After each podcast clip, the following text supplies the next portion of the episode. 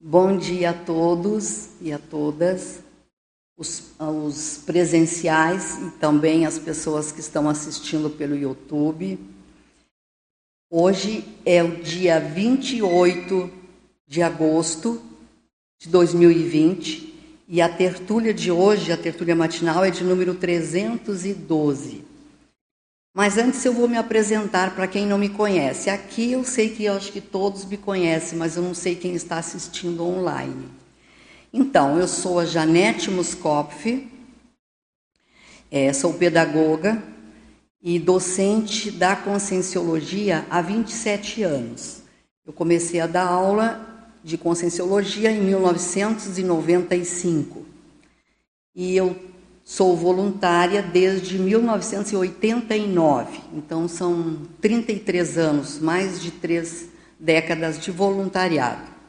Só abrindo um parêntese, a Isabela me lembrou aqui agora que hoje é o Dia Nacional do Voluntariado. Nós vamos ter oportunidade de falar sobre esse assunto. E eu Tive a oportunidade também de coordenar o campus IPC, desculpe, em, em, no Rio de Janeiro, em Saquarema, de 2011 a 2014, uma experiência rica, muito rica. E hoje o nosso assunto aqui é a consciência sempre aprendente, que eu trago tudo aqui no livro. Então, o que, que eu quero, gostaria de falar para vocês aqui antes de mais nada? Depois eu dou uma apanhada geral assim sobre o livro. Que a minha disponibilidade aqui hoje com todos vocês, presenciais e online, é total. Então eu já estou bem conhecida aqui para quem lê o livro desde meu nascimento até o dia de hoje. Então eu acho que não vai ter pergunta assim que vocês não possam fazer.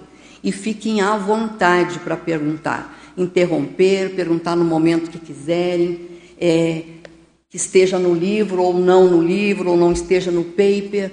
Então, assim, a ideia aqui hoje, a minha ideia, o meu objetivo é eu ficar muito despojada, ser, ter um, um máximo de autenticidade para responder a vocês, para conversarmos, para debatermos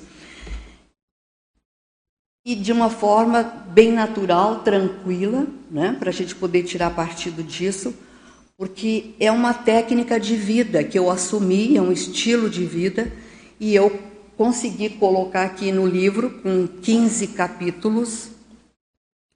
E eu trago um capítulo aqui, inclusive, que é o último capítulo, capítulo 15, em que eu faço um balanço existencial. Então, nesse capítulo, eu coloco eu faço assim um, um, contraponto do antes e do depois. É, ele está na página, deixa eu ver se eu tenho aqui a página, mas depois vocês vão ver aqui. Ah, está aqui, já, eu marquei para mostrar para vocês. Ele está na página 155.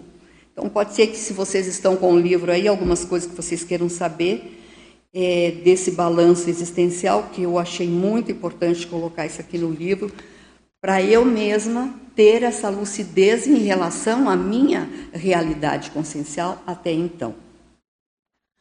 Eu tenho também no capítulo 14, que eu falo das.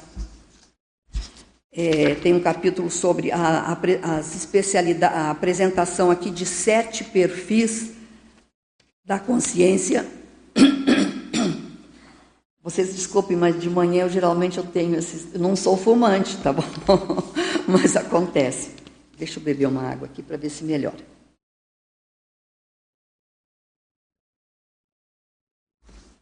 Eu trago aqui os sete perfis da consciência sempre aprendente: a voluntária, a consciência docente, a consciência itinerante, a consciência autoconscienciômetra a consciência duplista, a tenepsista e a reciclante existencial. Então, todos esses perfis, eles fazem parte da minha vida. Eu fiz um resumo aqui da, do processo todo, da, da, dessa especialidade de, de é, exatamente da autorreflexologia, que me, me, traz essa condição de eu falar mais de mim, de eu, de eu me conhecer mais, né? E eu tenho certeza que hoje aqui eu já estou aprendendo com vocês, comigo mesma, com os enfrentamentos, com as novidades que vêm, com as pessoas que aparecem, com seus perfis energéticos. Então, é, é muito aprendizado as 24 horas do dia da gente. Então, é bom a gente estar participando de um, de um evento como este, de uma, uma tertúlia matinal, para poder trazer essas condições todas aí que otimizam a nossa vivência consciencial. No livro eu tenho também fotos, bem interessante aqui as fotos. Né? Então, quando eu estou lá na minha, no auge da juventude, da adolescência, da juventude, depois da adultidade, depois da segunda idade, da terceira idade, da quarta idade, ou seja, está tudo lá mostrando, né? Exatamente assim o, o que é, como é a Janete, que hoje eu estou, eu não sou a Janete, mas eu estou a Janete aqui hoje. Então, estou me apresentando dessa forma. O é, que mais gostaria de falar para vocês aí do livro? Ah, eu trago também apêndices no final do livro. Mostro lá a cronologia da minha vida, com as datas, as datas mais importantes e o que foi que eu fiz, né? É, então, desde o primeiro ECP1, eu tenho já uma, uma um quadro bem, bem importante para mim nessa, nessa vivência de CP1. Ministrei 89 CP1, então eu tenho, tenho essa condição toda lá dentro dessa, dessas pontuações e da cronologia. E, e trago também as pontuações de autoproexes, tudo que eu, que eu acho que eu já fiz hoje. Agora, o que, que eu vejo fazendo um resumo assim para vocês desta situação, desse contexto, deste livro autobiográfico. Que não adianta eu me esconder. Eu, pelo menos, não quis fazer isso. Cada caso é um caso.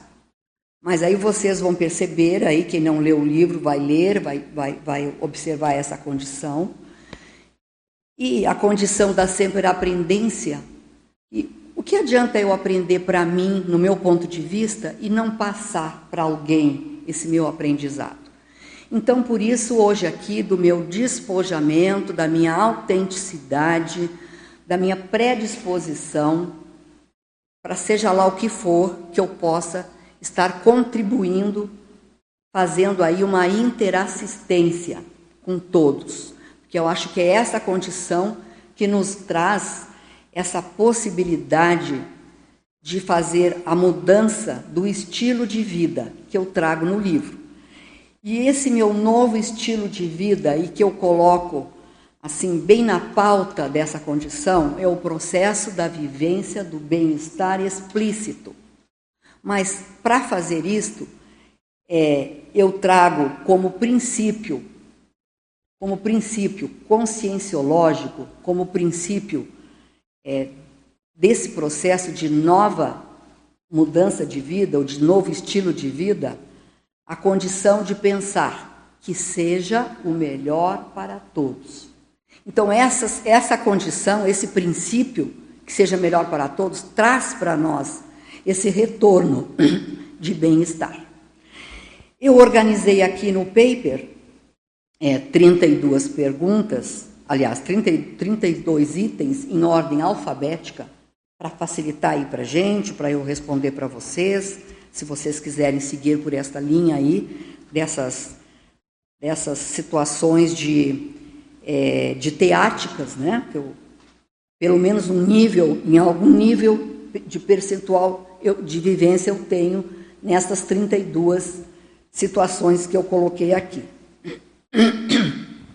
Janete, bom dia.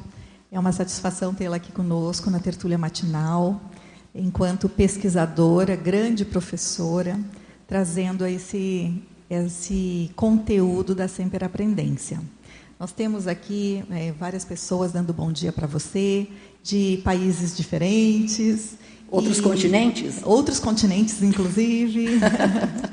e aí eu tenho uma primeira questão para você falar para a gente a escolha da especialidade que você colocou aqui como a autorressexologia. E me chamou a atenção, né? É, porque você tem a, teve a possibilidade de escolher dentre outras. Pode comentar para a gente? Posso, sim. É, eu, eu ouvia muitas vezes, Luimar, as pessoas com quem eu convivia, os professores, e mesmo, desculpem, hoje eu estou tô, tô bem. Teria que tirar esse pigarro daí, né? É... Vamos lá.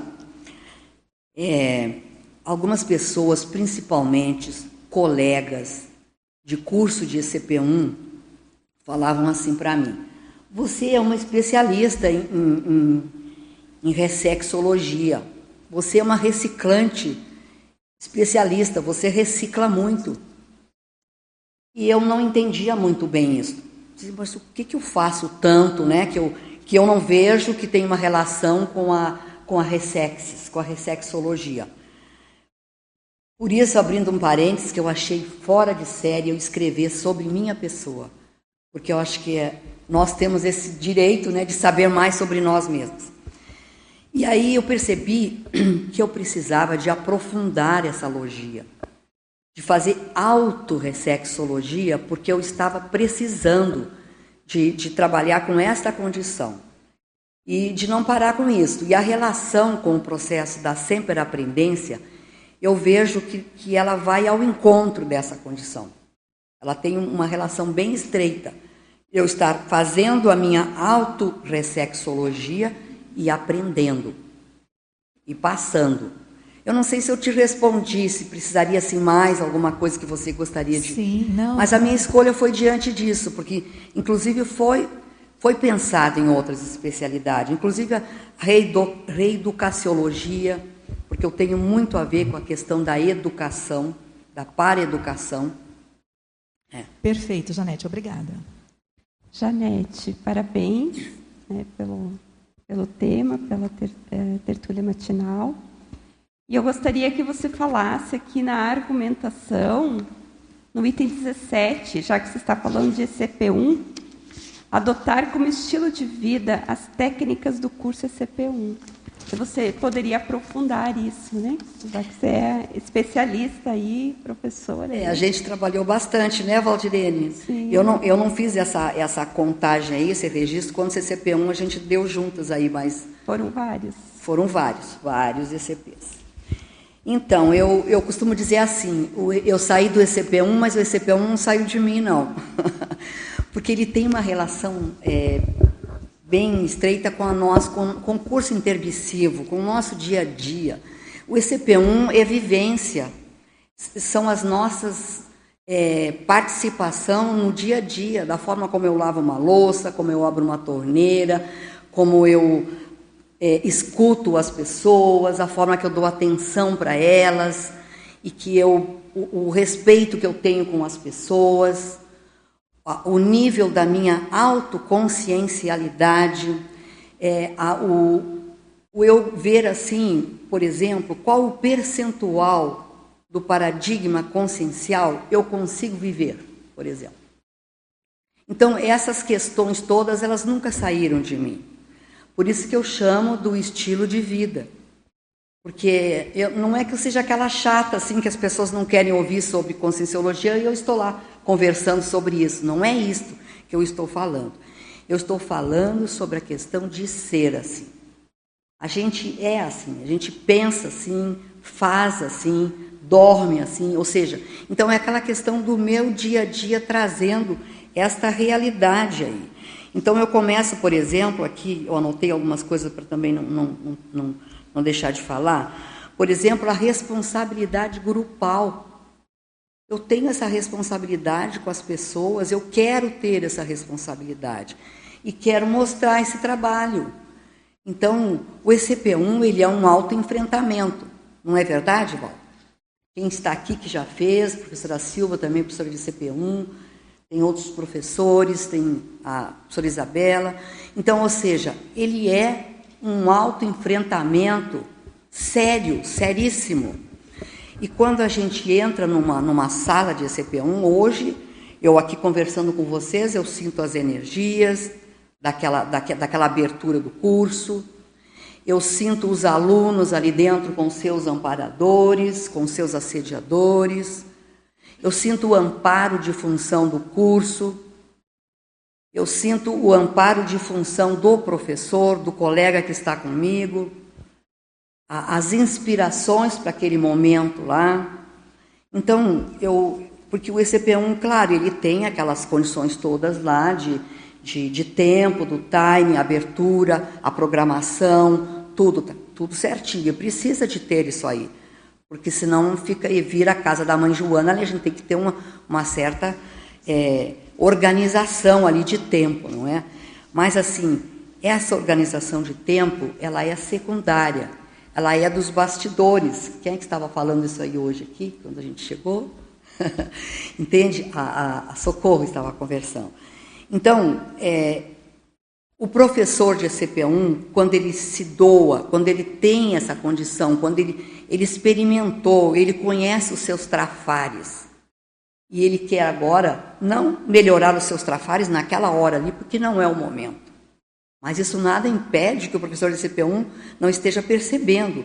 Isso aí a gente vê em casa, convivendo aí com o duplista, convivendo com, com as pessoas que vão na casa da gente lá no final de semana, fazer um almoço, convivendo numa, numa condição como agora aqui, que tem tantas pessoas conhecidas, que é tão agradável vê-los aqui agora. Então, essa situação toda não fica só no curso. Então, esse estilo de vida é isso que eu chamo, Valdirene, do estilo de vida. Então eu não consigo ser outra pessoa, entende? Eu não estou mais ministrando esse EP1 desde 2014, mas ele não sai de mim, ele não sai. Então isso eu considero um estilo de vida. E dentro daquela condição do princípio cosmoético que seja o melhor para todos. E durante o curso, o professor vai levar também os exemplos, né? Ele é exemplarista. Nossa, a gente aprende muito no ECP1. Muito, muito, muito. Muito. Janete, você poderia fazer uma breve contextualização é, da, é, dessa condição do curso ECP1 para quem nunca ouviu falar na estrutura desse curso? Posso. Então, o, o aluno ele precisa de ter uma base, né? Tem uma base da, da, da, dos conceitos da projeciologia, da conscienciologia, porque isso faz, vai fazer falta para ele dele pensar, dele saber, é, ter alguma noção, de preferência o maior possível em relação à conscienciologia e à projeciologia, para poder ganhar tempo no curso. Aí ele faz a sua inscrição e ele já começa a ficar imerso no holopensene do trabalho que ele vai ser feito. Porque o ECP1 é uma, uma condição de que a consim vira uma consciex, ou uma consciência no mínimo, que ela se vê com todo o seu a sua estrutura de holossoma, de atributos conscienciais mas de preferência uma consciex, que ela vai ressomar lá no domingo. Então ela vai esquecer as situações lá do seu dia a dia, os, os seus, os seus compromissos, os seus, suas dificuldades financeiras, os seus processos afetivos, e ela vai se doar para aquele, aquele tempo lá de sexta, sábado e domingo para fazer o ECP1. Num hotel, exatamente. É, ela vai, ela, ela, esse curso ele acontece num hotel. Que antes, na minha época em que eu comecei a dar ICP1, inclusive a gente escolhia um hotel em que ele fechasse, né? Era um hotel pequeno, um hotel de serra, que, que não fosse um hotel muito grande e que não tivesse mais nenhum movimento lá, fosse só o ECP1 mesmo, para não ter dispersão. Por quê? Porque os alunos eles, eles vão dormir, eles vão fazer as refeições juntos, eles vão eles vão aprender um com o outro, eles vão pensar no seu curso intermissivo, porque é o curso intermissivo que vem à tona, nessa condição de aluno. E o professor está ali para poder monitorar esta situação toda e ajudá-lo, sendo um retrocognitor é, positivo para que esses alunos, nesse período de final de semana, num hotel que hoje não fecha mais, mas eles têm lá um processo hotel consegue, é, para os professores, para o IPC que promove esse curso, uma condição otimizada, para que o aluno possa ficar com ele mesmo. E eu só. Hoje eu estou pagando meu pedágio aqui. Mas eu só, eu só gostaria de dizer, assim, mais ainda complementando, que o curso de ECP1 ele faz um processo de autopesquisa, às vezes doída para o aluno. E com a anuência dele, do aluno. Ele quer isso, ele foi buscar isso aí.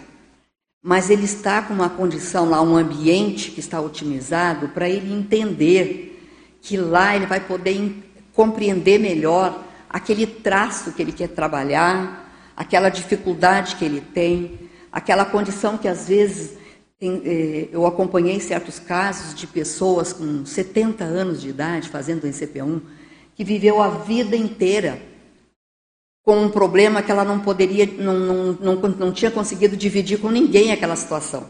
E no ECP1 ela conseguiu dividir, ela conseguiu entender, ela aliviou. Então, o que, que acontece no domingo quando os alunos vão embora? Eles estão mais bonitos, eles estão, eles estão energizados, eles estão brilhantes, eles batem palmas, eles não querem ir embora. Está na hora já de sair, de dar tchau, já acabou tudo, o campo já está desmontando e ele quer ficar lá. Por que isso? Porque essa condição do autoconhecimento e a gente conseguir resolver situações que nós todos temos. Não estão vendo, não estão vendo eu hoje aqui, por exemplo, estou bem à vontade aqui, mas estou com esse pigarro aqui que está me tá incomodando um pouquinho, né? Então, assim, agora imagine a gente estar num ambiente em que a gente traz um problema cabeludo que a pessoa tem na vida dela que ela nunca abriu para ninguém. E ela consegue resolver no final de semana? Claro que não é para todos. A pessoa, o aluno, a consim tem que querer isso aí.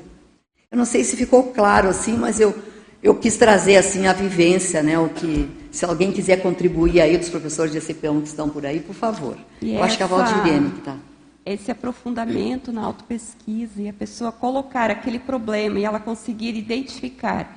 Ela vai colocar o problema, mas ela mesma vai buscar a, a solução. A solução. Isso. Os professores vão ajudar a pessoa a buscar a solução, porque é um problema da vida dela. Aí ela ajuda a rever a questão próprio curso intermissivo, porque o ECP1 é, ele faz uma evocação das matrizes do curso intermissivo né, da pessoa. Então ela vai pensar, só vai rever aí a vida da, dela, o que ela fez, o que ela deixou de fazer, o que ela pode fazer, o que está impedindo, né? Então essa autopesquisa ajuda nesse aprofundamento. Ô Luimara, eu posso colocar uma historinha pequenininha aqui em relação ao, ao primeiro ECP1 que eu fiz como aluna? Ele, ele está aqui no livro, ó. É, quem está aí com o microfone quer perguntar, espera só um pouquinho, pode ser? Eu, eu, eu coloquei aqui no livro esse, essa experiência porque ela me foi assim, ela é e foi muito importante. Foi assim um divisor de águas na minha vida. O primeiro ECP1 que eu fiz como aluna, que foi em, em, em 93, 1993. Em 96 eu comecei a dar aula como professora. O primeiro CP1 foi em 96 como professora. Eu, eu fiz esse CP1 em Curitiba. E eu lembro assim muito pouco dos colegas, do, do da estrutura do curso, é, do, inclusive dos professores, eu lembro muito pouco. Mas o que está assim nitidamente gravado para mim foi o, o campo energético desse curso, desta ocasião. No, no, nos intervalos, nas refeições, as pessoas iam conversar, os professores, os, os colegas, e eu ia para uma janela que tinha assim lá no, no hotel, lá no local do curso, e ficava olhando assim longe. E me vinha uma tristeza, uma tristeza, uma tristeza. Eu chorava copiosamente. Eu coloco no livro, por isso que eu estou contando aqui. Eu chorava. Eu pensava, mas o que está acontecendo comigo? Eu não estou conseguindo conter isso aí. E eu só fico lembrando de alguma coisa que eu não sei o que é e que me traz tristeza e que eu não sei, não estou conseguindo nem aproveitar aqui o curso, as coisas estão acontecendo, mas era inclusive o, o padrão do campo, o campo energético parapsíquico que que estava me trazendo toda esta condição que eu expressava com essa tristeza. Aí terminou o curso, eu fui falar com a professora e disse: Olha, eu não sei o que está acontecendo, mas é assim, assim, assim. Ela falou para mim: Você precisa de dar aulas. Você tem que dar aula. Isso aí que você está acontecendo com você é uma melim, melancolia intrafísica. Você tem que assumir o que vocês é, que você propôs no seu curso intermissivo, que é dar aula, que é ser professora. Por isso hoje eu falo com todas as letras que uma das cláusulas pétreas do meu curso intermissivo é a educação.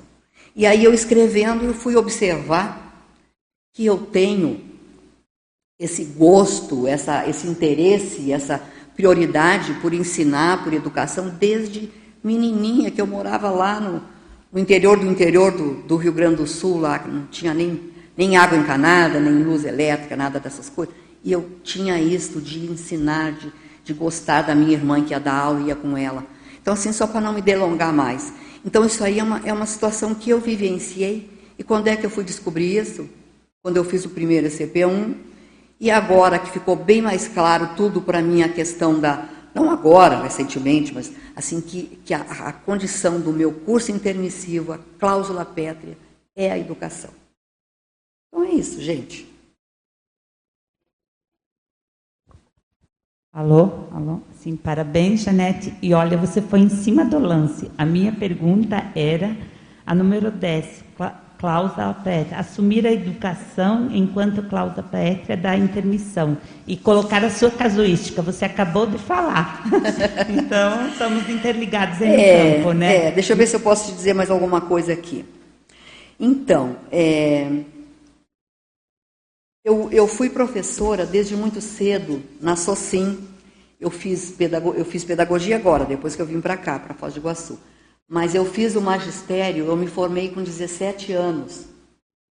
E eu comecei a dar aula. Eu alfabetizei crianças, tem foto aqui no livro de alfabetizando crianças. Alfabetizei adultos. E, e assim sempre gostei disso aí. E eu morava num local em São Francisco de Paula em que tinham assim aquelas questões que toda cidade tem, né? Mas na alfabetização de adultos era um, um, um ambiente bem pesado. Meu pai me levava, me buscava. Às vezes os alunos desligavam a luz lá para poder dar pânico lá em todo mundo, né? aquela coisa toda lá. E a gente segurando sempre no tranco e com os amparadores. Então aí a gente começa a fazer o quebra-cabeça da nossa vida. Eu hoje estou com 72 anos, eu estou colocando aqui as pecinhas ainda desse quebra-cabeça. Então, muitas vezes a gente pensa assim que, que a situação ela vem pronta, que mas não é não. Até nós hoje de manhã, né, Alberto, estávamos falando disso daí, do, do continuismo, do devagar e sempre. Por exemplo, minha condição de voluntariado eu nunca interrompi. Desde que eu iniciei em, em 89, completando agora em novembro 33 anos, eu nunca interrompi. O continuismo, né? É o continuismo. Então, ou seja, eu, eu parei em alguns momentos, assim, por um mês, às vezes nem tanto, diante de algumas situações que eu precisei, né? Mas, assim, eu nunca interrompi o, o, o voluntariado. A docência eu sempre enfrentei. Eu, eu lembro que a primeira palestra pública que eu dei de conscienciologia foi em Porto Alegre. É, foi logo depois de uma, de uma série de cursos que a professora Malo Balona havia ministrado lá em Porto Alegre. E, e ela tinha feito muita mídia. E aí, no ECP1, que eu, que eu ainda não dava ECP1, mas eu era monitora, ela falou para mim, Janete, na próxima sexta-feira, agora você vai dar palestra pública. Eu já tinha, já, já tinha ministrado P1, P2, P3, P4, já estava com os pré-requisitos para dar palestra pública. Eu só sei que aquela semana eu fiquei com dor de barriga a semana toda. Né? E assim, ou seja, nada é fácil, minha gente. Não é. Precisa dessa, dessa condição aí do enfrentamento. Mas com esse enfrentamento, com essas, com essa ação que a gente faz, que a gente, que a gente, a gente consegue ver os resultados. E através disso é que eu me certifiquei com muita clareza sobre a cláusula pétrea da educação. É claro que daí entra o voluntariado, entra a questão da, da itinerância, né? do, do, do ECP1, que para mim foi uma, foi uma benção, assim, eu ter conseguido né? É, ministrar tantos Isso. ECPs. Então, é, é, por aí, mais ou menos. Eu não sei se eu, se eu te respondi aí. Respondeu sim. E daí eu vou lá para a página, a número 31, superações. Estudar a si próprio e enfrentar medos e inseguranças. Eu gostaria que você falasse um pouquinho desse item. É disso que eu estava te falando também. É, se nós não colocarmos a nossa vontade em ação, nós não vamos superar nada. A vontade ela não é para ficar só lá na, na teoria. Então, a, a, a gente precisa se expor. No meu caso é assim. Eu sempre tive que me expor. Assim como eu estou me expondo agora aqui. Então, assim, é claro que a gente vai melhorando essa exposição, né? A gente vai trabalhando, a gente vai, vai investindo, vai buscando experiências. Isso tudo vai ajudando nessa, nessas superações. Mas, por exemplo, se você olhar lá no, no nas, nesse capítulo que eu, que eu falei aqui sobre a, a, o balanço existencial, aqui, por exemplo, ó, quem tiver o livro aí, ele está na página 155. Eu eu coloquei aqui 12 blocos, aqui do antes e do depois, que tem a ver com essas superações. Então, por exemplo, só para a gente assim contextualizar aqui um pouquinho mais. A mão de evidência seria o primeiro bloco que eu coloco aqui. Então, antes, a minha infância ela era no meio rural, no interior do interior do Brasil. A vida sem eletricidade, sem televisão, sem telefone, a família nuclear sobrevivendo, cultivando o próprio alimento, assim que eu vivi até os 12 anos de idade. A interiorose, né? Aí, com 12 anos de idade, o meu pai foi tão inteligente do ponto de vista consciencial, porque ele era analfabeto, e a nossa família era muito grande, tinha lá uma singularidade, que tinham três irmãos mais velhos, depois cinco, depois de 11 anos. Então tinha duas tinham dois, du, duas etapas ali. Eu sou da segunda leva, né? E eu, as, os meus irmãos mais velhos, a minha irmã mais velha, inclusive ela era professora, ela já tinha se formado, ela tinha saído lá do interior onde eu, na, onde eu nasci, onde eu estava lá até os 12 anos. E o meu pai teve essa visão de ver tudo isso aí. Aí ele falou assim: Não, vocês não vão ser analfabeto que nem eu que eu só sei desenhar o meu nome, eu não quero isso para vocês. E ele me liberou para eu sair de casa aos 12 anos de idade. Então, por que, que eu coloquei aqui Evidência e depois? Porque eu morava no interior, eu andava de pés descalço, eu não conhecia um telefone, eu não tinha água encanada, não tinha luz elétrica, eu não tomava banho de chuveiro, era de banheira. Aí, quando eu saí daquela condição para o depois, eu fui para uma cidade maior, tudo isso aí que eu falei que eu não tinha, eu comecei a me readaptar.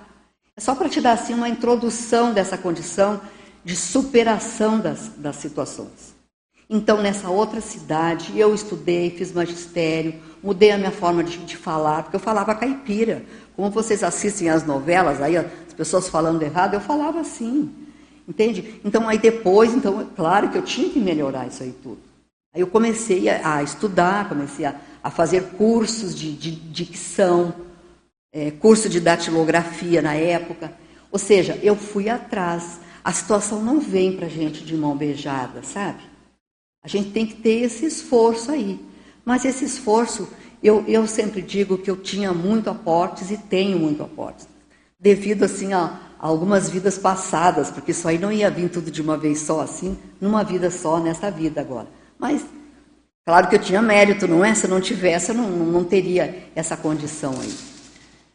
Eu não sei se eu consegui te contextualizar um pouquinho isso, mas se você ler esse capítulo todo, aí depois eu trago aqui a família, a feminilidade, aí eu trago aqui a questão da maternidade.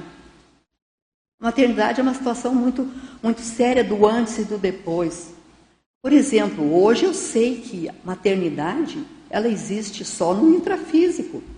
Extrafisicamente não tem, não tem maternidade. Não tem mãezona lá. A mãezona é aqui do intrafísico. Então, assim, quando a gente começa a ver esse do antes e do depois, com a vivência. Porque aí eu fui ver, eu vivi com os meus filhos, vendo, os vendo como consciências. Depois de um tempo, né? Então, mas isso aí é muito bom. Isso amplia a nossa consciencialidade, o nosso nível de consciencialidade. E é o que traz essa condição de bem-estar, de segurança, de autonomia, autoridade moral, e tudo que vem aí decorrente dessa, dessas posturas. Ok? Janete, parabéns. O seu livro, acho que fica claro para todos nós que é um grande presente à comunidade conscienciológica e também aos demais amigos que nutrem apreço pela temática da evolução. Eu gostaria de, se possível, que você aprofundasse um pouquinho mais essa relação da exposição sadia, do despojamento, com o processo evolutivo. Que o ECP1 é muito didático, né? Nós vemos o que você colocou há pouco, é a capacidade ali, os amparadores, né, trabalharem com temas muito cabeludos, é, abacaxis que são difíceis ali de descascar, mas de uma forma leve, sem dramatizar. E o que, que a gente pode trazer dessa didática aí dos amparadores, nessa né? relação do despojamento com a proximidade do, da Equipex, dos amparadores, relacionados aí, claro, ao processo evolutivo? É, eu, eu aprendi a bastante custo, assim, algumas coisas bem importantes, bem relevantes. E uma delas, que eu ainda venho aprendendo é a questão do, do nosso direito e do direito do outro. E também do meu dever, e aí o dever do outro que é com ele. Mas eu não tenho o direito de fazer é, lavagem cerebral, de fazer a imposição, de ser impositiva, de, de julgar, de, de fazer com que ele mude de uma forma assim intrusiva. Eu não posso fazer isso. E, e às vezes, num ECP1, a gente se deparava com situações dessa, dentro desse contexto. Pô, tá na cara, tá, tá estampado, os alunos, os colegas, está todo mundo vendo, não é isso, Valdirene? Todo mundo enxergando, mas a gente não pode chegar e, na batata, assim, você vai lá e você percebe que ele não está entendendo aquilo ali ainda. Então a gente tem que ir, como se fala assim vulgarmente, comendo pelas beiradas. Tem que ver assim o, a, o processo da estabilidade da pessoa, da, do, do, do, da disponibilidade, é, da questão de será que ele quer mudar? Às vezes a pessoa não quer mudar, ela está confortável com aquela, com aquela companhia extrafísica ali com ele, às vezes. Porque às vezes o processo todo é uma companhia extrafísica que, tá com, que está ali com a, com, a, com a Consim. E ela não pode abrir mão. E às vezes ela não pode mesmo abrir mão. Porque se, se, a gente for fazer qualquer trabalho ali que vai tirar aquela consciex daquela consim que está ali, que a gente está vendo que, que, a consim está muitas vezes é, apitando por ela, é, mandando por ela, atuando no lugar dela, ela, ela sucumbe. Ela ainda não está pronta para sucumbir sem a ajuda ou sem a, a presença energética daquela consciex ali.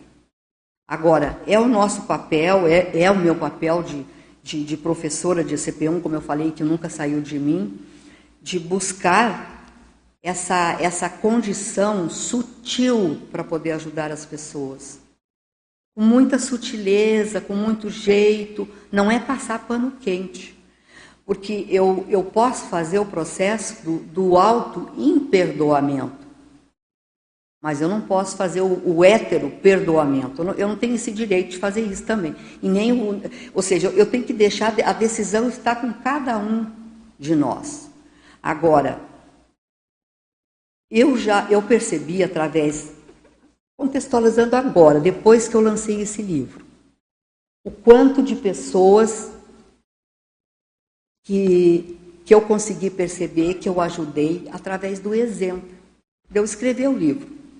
Mas eu não cheguei para ninguém e disse: olha, você, você já passou por isso, por isso, por isso aqui, você tem que escrever o seu livro agora para mostrar isso aí também. Não, eu não posso fazer isso. A, a pessoa ela vai ver isso aí. Claro que no ECP1 a gente tem lá o, o amparo de função do, dos professores, da equipe intrafísica, da equipe extrafísica, que a gente tem como permear mais um processo mais direto. Quem sabe lá no domingo, às vezes a gente pode fazer alguma coisa nesse sentido, que a gente vai percebendo no campo, com as atitudes, com as perguntas, mas aquela, aquela pessoa que foi para o curso, ela não abriu a boca, ela não quis falar nada, ela está lá trancada na sua intraconsciencialidade, não quer falar nada dela. Paciência. Eu não posso chegar lá e arrancar. Não tenho esse direito de fazer isso. Eu não sei se era essa a questão que você, que você perguntou, se eu fugi da, da, da situação. Se quiser mais alguma. Não, eu estou identificando como é bom é, esses debates e como tem muita. É, muita chega dos amparadores. Na verdade, eu, eu, o que eu perguntei é, é, é, em relação aos benefícios evolutivos dessa exposição, do teu despojamento ou de todas as vezes que nós somos despojados e não nos preocupamos em demasia com a autoimagem, é, já é um cartão de visitas para os amparadores se aproximarem de nós. Quando não existe energia em escondimento, a gente não abre brecha para que consciências imaturas cheguem. Né? A gente abre ali uma porta enorme para que os amparadores é, se aproximem né, de nós. Mas a tua, a tua resposta, ela abriu uma outra caixinha aqui. Então, de qualquer maneira, ela foi muito valiosa, muito oportuna. Eu te agradeço. É, bom dia a todos.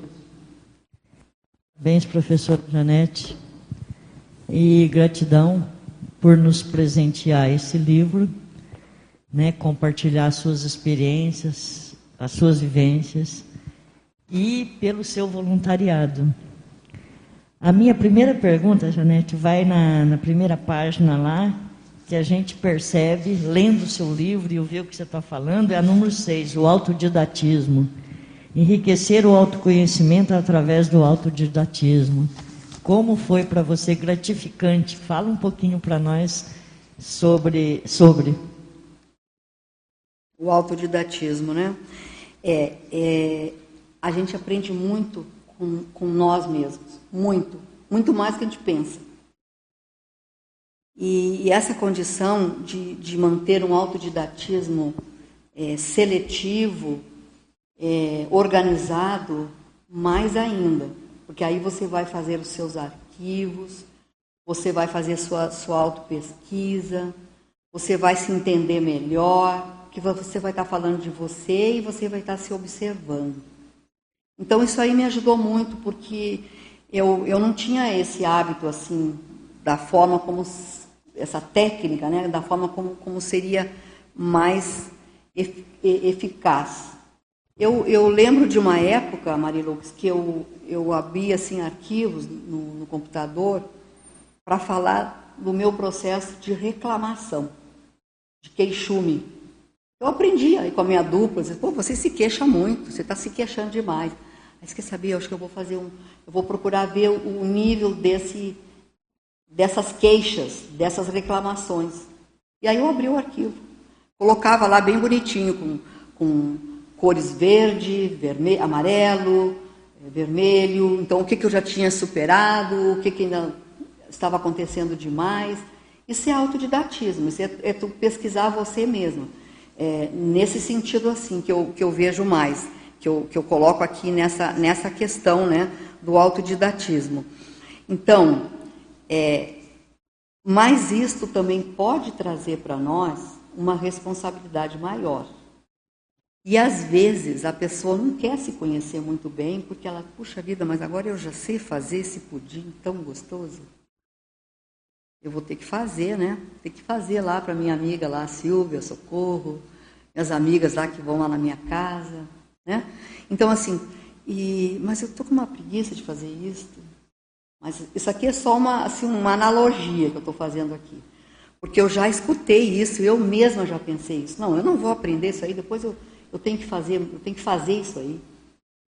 Muitas vezes, como a gente costumava dizer lá com as nossas aulas, não sei aqui os professores A Valdirene acho que saiu, mas ela, ela era das mais antigas aí. A gente falava assim, não, eu vou amarrar o meu burro, porque se eu amarrei, ele está amarrado e eu tenho que fazer aquilo que eu, eu vou me, que eu estou me propondo a fazer.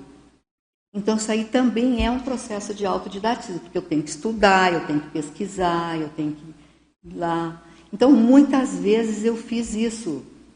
Por exemplo, quando eu fiz a primeira itinerância, quando eu fui convidada pela professora Malo para fazer a itinerância pelo Nordeste, foi em 96 também, foi quando eu comecei a minha vida, a minha, minha função de professor itinerante, eu precisava de fazer um curso, porque eu, eu tinha que custear as despesas, eu tinha que fazer um curso livre, né?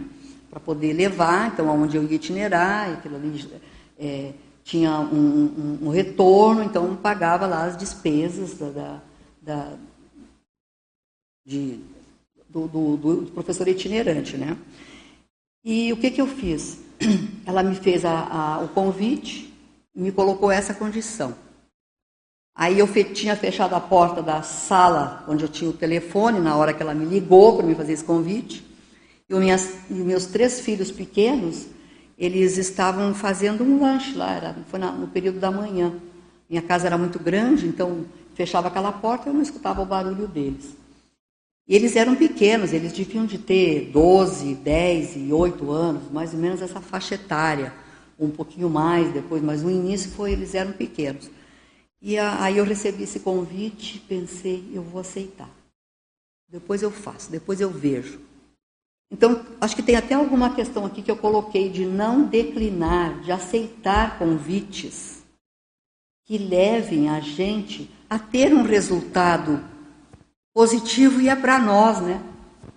E para minha surpresa, eu aceitei, saí dali feliz, estava toda energizada, tinha que preparar o meu curso agora para poder itinerar para o Nordeste, não tinha muito tempo, eu tinha lá um prazo de uns seis, sete meses para fazer o curso, mas é, dava, dava tempo de fazer, né? Mas eu nunca tinha feito, era uma situação nova para mim. Aí quando eu abro a porta lá, eu vejo as crianças estão se debatendo. Eu pensei, gente, como é que eu vou deixar essas, essas, essas três crianças aí em casa com meu marido e eu sair viajar em um mês? Primeira coisa que eu pensei.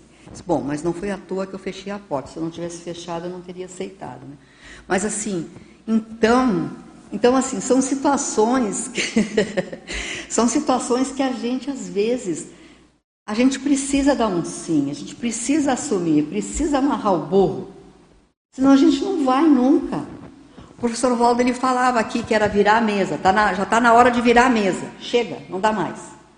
E eu tenho uma, um, um uma casuística de uma colega minha, uma amiga voluntária na época, que ela disse uma vez para mim assim: Janete, os teus amparadores já estão de aquele nome mesmo, cheio, com a sua postura de achar que não sabe, que não pode, que não, não, tem, não tem inteligência para isso, não, entendeu? Essa situação toda.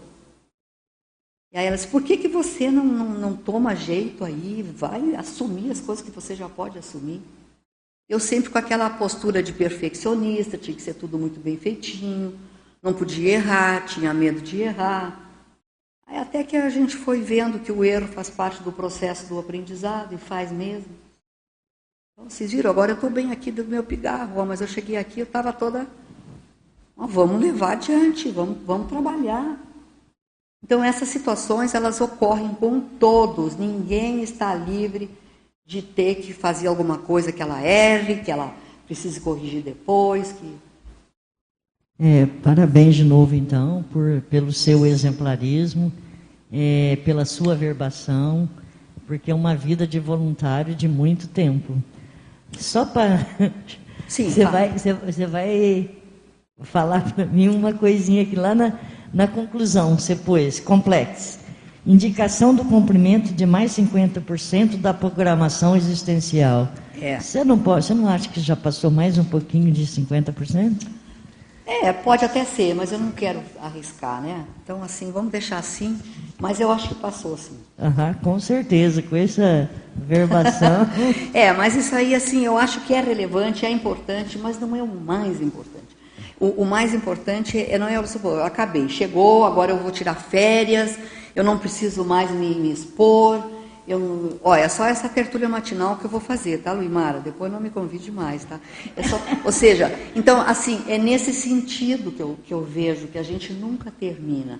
E não, e, e não vamos pensar que, que por eu ter, assim, 33 anos de voluntariado, 27 anos de docência, de eu estar aqui nessa condição com 89 CPs, ou seja, que eu, que eu, que eu não tenho que aprender mais nada, é muito pelo contrário. O interessante é pensar, né, que na hora que dessomar não vai ter melex, né? Ah, porque se a Melinha for, olha só, e, e, a Melinha é pior do que aquilo, do que aquela sensação que eu senti naquele primeiro ECP1. É pior. Aliás, a Melex, porque a vacina, o ECP1 ele, é, ele é uma espécie de vacina para a Melex. Porque a gente vai ter o, a melinha ali, né? Mas aí você vai perceber o que é a melinha, você vai dar um jeito na vida. Aí até eu acho que eu nem completei a história lá, porque daí eu, a, a, professora falou que eu tinha que, que, dar aula, que eu tinha que ser professora. Eu comecei imediatamente e comecei a melhorar. Começou a passar esse, esse mal-estar. Então todos nós devemos de ter uma, uma, uma, uma questão aí que vai ao encontro daquela situação que a gente está sentindo e vai dar essa resposta para mim. Não, mas eu estou me sentindo dessa forma porque eu tenho que fazer isso. Ou se não for, eu pelo menos eu vou tentar para ver se é. E como eu tive uma amparadora intrafísica que me falou, vai lá fichar as suas aulas, que na época era fichada, tu não tinha o seu, seu plano de aula prontinho ali, né? Tu tinha que fazer tudo naquelas fichinhas lá e bem escritinho, depois tinha que melhorar, fazer de novo. Os quatro estágios lá, os o, o curso de projeciologia completo. Então, tudo isso aí era uma situação que era, era mais. Mas eu, eu não, não estou me queixando disso, eu aprendi muito com isso. Mas hoje tem muito aporte, gente, para todo mundo, quem está me ouvindo aí, os, os, jovens, as pessoas que querem dar aula, os, os, os mais antigos que ainda não experimentaram. Então, assim, sem forçar a barra para ninguém, né? Mas isso aí ajuda demais a gente a ficar assim bem tagarela, assim, conversar bem, sem ter muito problema de. Entende? Então é tudo isso. Valeu, obrigada. Janete, vamos passar aqui uma pergunta do nosso amigo de Curitiba. É, em relação ao item 11, que é conciliação, assumir o desafio de conciliar a vida convencional e não convencional. A pergunta dele é o seguinte: Tentamos viver a nossa vida convencional no dia a dia, colocando o paradigma consciencial em todos os detalhes do cotidiano. O que é ter, então, uma vida não convencional? É, não é bem assim. Eu, eu, eu concordo com o meu colega aí, mas em parte. Por exemplo, é, o, pelo menos o que eu quis expor aqui, tá? Pode ser que seja assim a, a, a vertente, o viés que eu coloquei essa questão aqui de, de, dessa conciliação aqui, assumir o desafio de conciliar. Como, por exemplo, a questão da dessoma. A dessoma, na lógica intrafísica, é uma coisa. Essa é bem é, convencional da forma convencional. É o velório, é o enterro, é a cremação, é aquele processo de sofrimento, de encomenda do lado do, do soma, essas situações todas assim. Então eu estou falando isso aí de forma bem aberta, porque eu tenho aqui no livro, eu trouxe aqui essa questão da dessoma. Tem um capítulo só sobre a dessoma aqui. Então, assim, eu conciliar isso aí e eu me posicionar em relação a esta conciliação, é uma situação que precisa de posicionamento. Por exemplo, lá nas, contextualizando essa questão aí da dessoma. Então, nós estávamos lá na, na questão da dessoma do Sérgio, né? Acho que todos aqui é, conhecem a história, se não conhecem, eu peço que vocês deem uma olhada no livro. E lá pelas tantas, nós chegamos lá umas onze e meia, meia-noite, ou acho que até antes disso aí, nós chegamos lá para o pessoal lá da, da capela, né, onde, onde estava lá no, no Jardim da Paz, onde o Sérgio ia ser cremado, o soma dele, e falamos assim para o pessoal lá: olha, nós vamos embora, nós não vamos ficar aqui. Nós já conversamos com todos os, os familiares, é, nós o pai do Sérgio é uma pessoa que tem que ter cuidados de saúde. Ele foi muito relutante, mas ele concordou e ele entendeu. Por quê? Por causa do que ele sabia, alguns, base de, da conscienciologia. Entendeu? Então, essa condição, assim, Luimara, para a pessoa aí pro, que perguntou, é, precisava de ter um posicionamento firme. Então, nós fomos para casa, dormimos, descansamos, voltamos no outro dia, antes das sete horas da manhã. Aí algumas pessoas que viram aquilo, que presenciaram, uns falaram, comentaram, outros acharam assim um, um absurdo, né, fazer uma situação dessa, mas a gente não estava nem um pouquinho preocupado com isso. Mas assim, o que, que eu chamo do conciliamento em relação a isso? É claro que nós não vamos agradar gregos e troianos de uma vez só, assim, numa primeira é, situação dessa.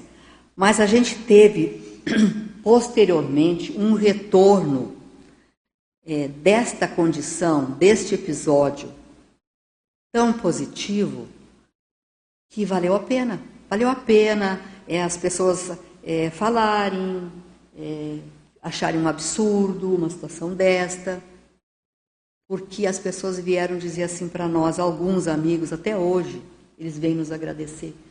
Até enviei o livro de presente para vários amigos dessa época, né? Olha, eu nunca aprendi tanto num velório, num enterro, num, numa, num processo de, de falecimento, que eu aprendi tanto com isso. Então, isso aí é uma contextualização de você conciliar essa questão da, do, do convencional com o não convencional. Uma outra situação é a questão do voluntariado, por exemplo. Do voluntariado. Eu ouvi muito muitas críticas em relação ao voluntariado. E do, das pessoas de casa, dos familiares. Nossa, você vai deixar as crianças de novo aqui sozinhas? Você vai, vai, vai de novo lá para mexer com essas coisas lá que você não está ganhando dinheiro com isso, está ganhando nada, não tem, não tem retorno nenhum. Como que você vai fazer isso? A gente ainda tem que ser educado, não pode é, querer que a pessoa entenda, ela não tem a obrigação de entender, porque é eu que estou entendendo, não é ela. A autotares eu posso fazer a hora que eu quiser, comigo, do nível de, de profundidade maior que que eu puder aguentar. Agora, a heterotares tem que ter cuidado com isso. Então, a gente deixava as crianças. E ia para voluntariar, ia para os cursos. Pra, então, isso é uma espécie também de conciliação. Outra questão é a da maternidade, que eu já falei aqui também. A questão de ver o filho, os filhos, como consciência. Não como o bebezinho, aquela criancinha que está lá tão inocente. Às vezes é uma consciência ali que veio para resgatar tanta coisa, para muitas vezes a, os pais eles pensam que, que, são eles que estão é, ensinando os filhos e tem certos casos que os filhos vieram para ensinar os pais. Então é uma condição também que ela não é assim é, tão natural para nossa sociedade. E por aí vai, né? Então tem uma série de situações. No meu caso, eu, eu, eu tive que, que mexer muito com isso. E eu utilizava essas casuísticas aí no, nos meus ECPs. Sabe, Isabela? Eu, então eu citava essas coisas assim que eu tinha trocado lá o meu carrinho de bebida lá, que eu tinha na minha casa toda lá decorada, o carrinho de bebida. Eu falo porque está aqui, tá, gente? Então não estou escondendo nada. Então eu, eu, eu vendi aquele carrinho de bebida que eu ganhei de presente, tinha lá uns, sei lá, uns aperitivos, negócio. Aquilo lá só para assediar, né? Vimos os assediadores ali. Assim, isso aqui não está não tá fazendo bem aqui na nossa casa, vamos tirar isso daqui. Aí tirei, vendi o carrinho numa casa de antiguidade e comprei uma bicicleta para os meus filhos, que eles precisavam, já não podia compraram três, né? Então, assim, essas situações todas do dia a dia, sabe? Que parece assim que, que é absurdo, que a gente não pode fazer, não pode falar isso, né? Que nada, isso é uma situação normal. Janete, Oi. parabéns pelo exemplarismo, essa né, experiência de vida. Sempre a gente está aprendendo, né? e eu estou nessa condição também, né, de aprender. E com toda essa tua caminhada, essas superações e tudo, tudo o que você já, já vem trazendo, hoje eu quero que você fale um pouquinho sobre as, as lições, que é na, ali na 21. As lições. O que, que você trouxe de tudo isso para você e como que você se sente? É, a gente sabe, é, como é que a gente fala isto? É conclusivo, é uma situação que, que já é certa, que todo mundo aceita, que a pessoa que tem um, uma, uma aprendizagem formal, ela tem mais inteligência, ela sabe mais, ela tem mais recursos. Claro que é verdade isso, é, é um fato, é um fato. Agora, quando a gente começa a, a aprender com as lições de situações que nós vivenciamos no dia a dia, que nós escolhemos, a gente aprende mais. Não sei se você concorda comigo, não precisa concordar, mas eu falei assim no meu caso aqui. Então, eu vejo aqui, por exemplo, o meu voluntariado. O, o voluntariado conscienciológico, para mim, ele representa o alicerce, ou representa a, a, a condição principal de todo o meu histórico de consciencióloga. Porque foi no voluntariado que eu conheci outras pessoas, que eu, que eu comecei a, a, a desenvolver o meu parapsiquismo, a eu ter ideias inatas, é, muitas vezes conhecer pessoas que eu pudesse até desmanchar certas interprisões grupo kármicas. Foi no voluntariado que eu desenvolvi a docência conscienciológica, a itinerância, a, a, experi a experiência com ECP1. Então, que lição maior é essa que eu, eu posso. É uma lição, é uma lição enorme na minha vida, isso aí.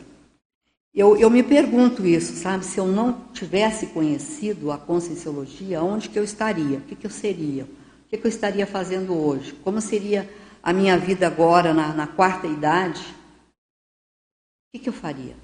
E com todas essas lições aqui que eu aprendi, que eu vivenciei, eu não deixei de fazer as coisas que eu gosto. Por exemplo, eu gosto muito de fazer tricô, fazer crochê, eu gosto de fazer. Quando eu estou com vontade de fazer.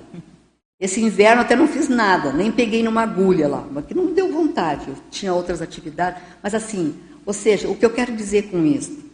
Que às vezes as pessoas, elas tem uma, uma interpretação errada da, dessa situação. Já conversei com algumas pessoas que me disseram: Nossa, mas eu parei de fazer os meus crochê, meus tricô, porque me disseram que era perda de tempo, que eu estava perdendo tempo com isso. Ou seja, nós precisamos de ter essa autonomia para saber o que que eu, com o que, que eu estou perdendo tempo, com, com o que eu ganho autoridade moral, autonomia.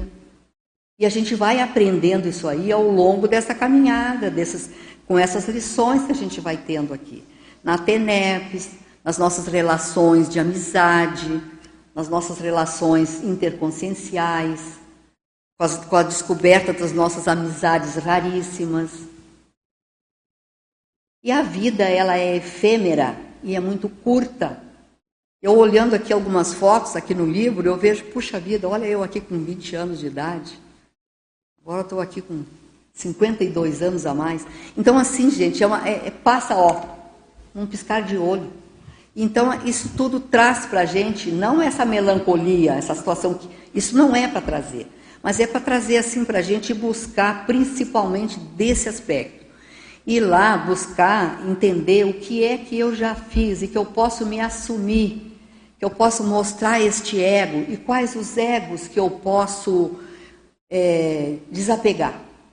A gente desapega de um ego e apega de um outro, né? Que a gente vai mudando de ego. Isso também está aí nessa, nessas questões que eu coloquei. Em cima do lance temos uma questão aqui é, sobre os egos, né? De, que é o Vou ler aqui. Quais os riscos e como prevenir a assunção de um retroego nesses diferentes papéis, egos ao vida, caindo assim em autonomias já desnecessárias e até patológicas? É, as recaídas nunca são boas, né? Eu acho que recaída, já, o nome já está falando em caída, né? Então acho que não é, não é legal, isso aí não tem assim uma, uma conotação muito positiva. Agora, eu, eu vou contextualizar dentro da minha experiência essa condição aí. Eu, eu permaneci com o ego de mãezona por muito tempo, muito tempo. Já não tinha mais necessidade. Os filhos já estavam todos grandes, já estavam crescidos, já e eu sofri muito com isso. E quando eu consegui entender essa condição de desapegar do ego de mãe, porque eu, eu nunca eu sempre vou ter esse ego, né? Mas ele não precisa ser prioritário na, na, dentro do, do, da minha é, das minhas prioridades, não precisa ser a pri-pri, né? Eu tive uma época que era, era uma prioridade assim que eu não podia, eu, eu não deveria de fazer outras coisas a não ser dar mais atenção para os filhos. Hoje até eles brincam comigo, eles falam assim, mãe, esqueceu dos filhos, é? Às vezes eu recebo uma mensagem lá, esqueceu dos seus filhos? Mas assim, numa condição saudável. Então, essa eu acho que é uma contextualização em relação a, a desapegar de um ego para assumir outro. Outro ego, por exemplo, eu tinha muito o ego de dona de casa, de esposa, de da, da rainha do lar, né? Porque eu fazia tudo, né? Hoje eu tenho um, um duplista, eu, eu, eu, tenho essa responsabilidade é, plural com a minha família, mas eu, mas eu não preciso mais manter aquele ego que, que só estou dando importância para aquela situação de fazer, de fazer almoço, de fazer jantar, de arrumar a casa. De... Não, eu, eu posso fazer isso, mas porque eu gosto. Ele adquire uma outra. É um outro tipo de sensação. Eu acho que é isso aí que acontece. Janete, bom dia. Bom dia. Parabéns pelas abordagens aí, parabéns pelo livro. A pergunta é: dentro das suas vivências, o autodidatismo, o voluntariado, a docência, permite que esses três que eu falei está as suas maiores recuperações de coins? De Porque assim, ó, é, isso aí são situações que você abre, são, são, são, são situações guarda-chuva. Por exemplo, quando eu vou falar de docência e de itinerância principalmente, quanta projeção eu tive. Quanto, quanto o processo do, do, desenvolvimento do parapsiquismo é, a questão, por exemplo, de vir à tona a, a, a, a ideia clara sobre a amparalidade, o amparo de função de uma professora itinerante, de um professor itinerante. Você já, já deu aula fora? Você já, já foi itinerante? Então, quem fez itinerância aqui deve saber disso. É como se a gente fosse plugado na hora que você entra no avião, que você sai, você chega numa cidade lá. Você, tem, você só está ligado naquela, naquele contexto. Aqui a gente está agora com a professora Ana Paula Simões, lá em cima, que ela também já fez itinerância, já, tem, já teve essa. E as pessoas aí que tiveram itinerância, que fizeram. É impressionante, Gilson, essa, essa questão aí, da gente ver o que a gente recupera.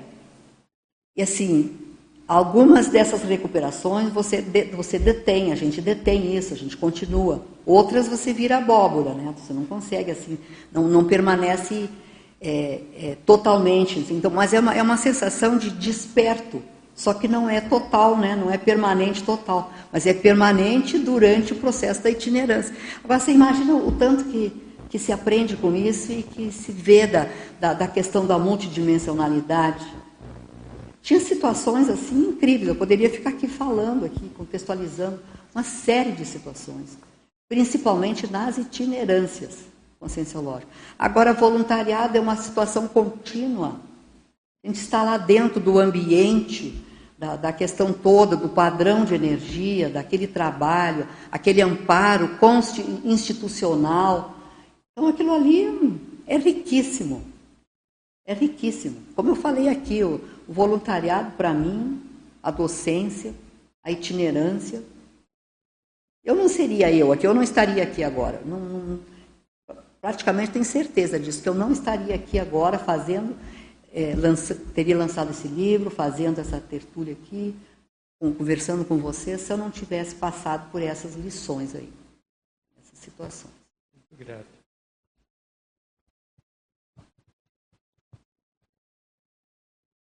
Olá, bom dia.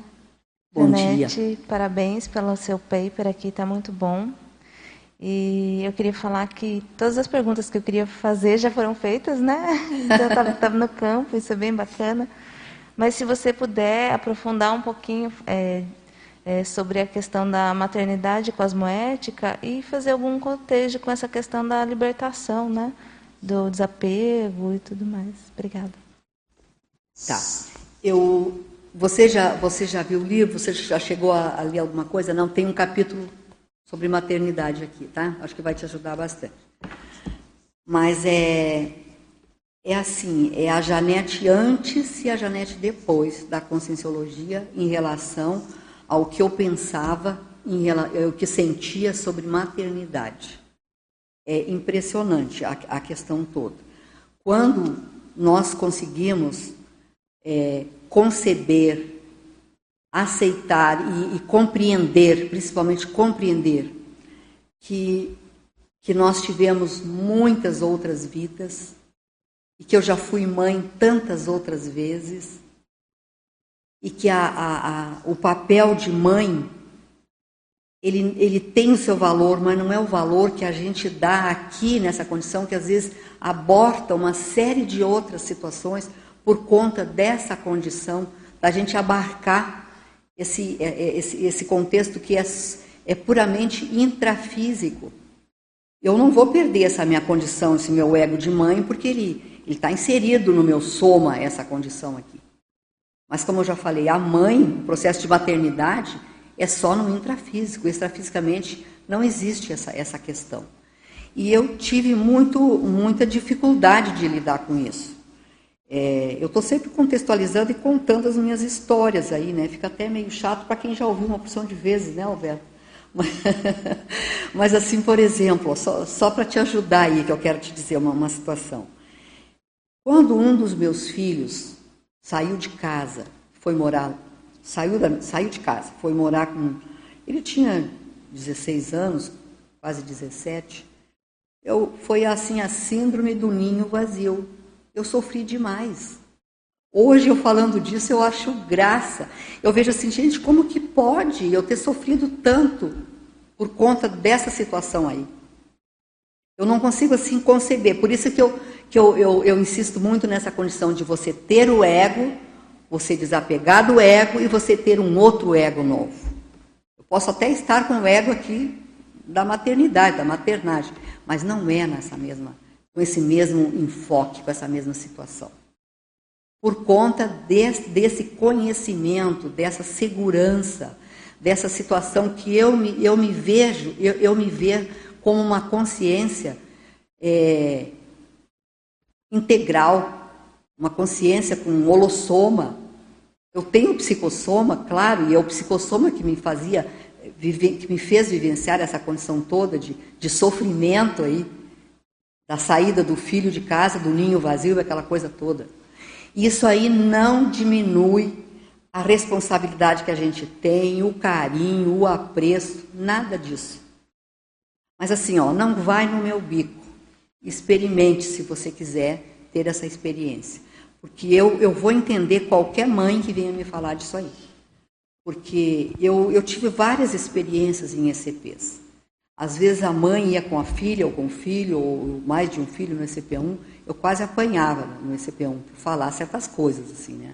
Então aí o outro professor tomava conta da situação. Por isso que a gente nós somos em dois professores, que a gente fala lá de uma situação, aquela aquela aluna lá, mas como que uma professora vem dizer uma coisa dessa que eu tenho que esquecer meu filho, que eu tenho e não é isso que a gente fala, é a compreensão da consim mãe em relação a questão da maternidade. Eu não sei se você me entendeu, assim, se, se, se valeu. Mas leia aqui, leia que você vai ver assim, você vai perceber as energias, você vai, vai ficar mais atento em relação a isso. Alberto, você quer fazer uma pergunta, né? Sim, Janete. Mais uma vez, parabéns, parabéns né? É, eu penso que tem o item 27, e eu tenho te acompanhado e tenho visto o resultado das tuas superações, das tuas vivências, né? E eu ia até, como já falou bastante, ia falar sobre, gostaria que, ia pedir para você falar sobre os seus egos, mas eu gostaria que tu falasse um pouco sobre o item 3. O, it, o item 3. Não, não é bem o item 3. Separei. É, o bem-estar explícito é o item 3 é da, da, da, da conclusão. Ah, é lá da conclusão. Isso. Tá. É, é essa questão do bem-estar explícito, eu nunca vi ele tão explícito para mim nesses últimos tempos. E o que que ocorre? Quando eu comecei a escrever esse livro, eu já tinha escrito esse verbete sobre bem-estar explícito. Tem o verbete, está aqui no livro também nos apêndices aí. Eu comecei a perceber que as minhas anotações que eu tinha, é, que eu, eu, acho que não cheguei a falar aqui ainda disso, que eu tenho esse bom hábito de, de anotar, anotar muito é, em, em, arquivos do computador, ou, ou, desde muito tempo eu venho anotando, e muitos, muito, muitos da, dos capítulos, de, de trechos do, de capítulos do meu livro estão dessas anotações. E aí eu percebi que eu vinha anotando questões sobre bem-estar, sobre felicidade, sobre estar bem, sobre desde a minha infância.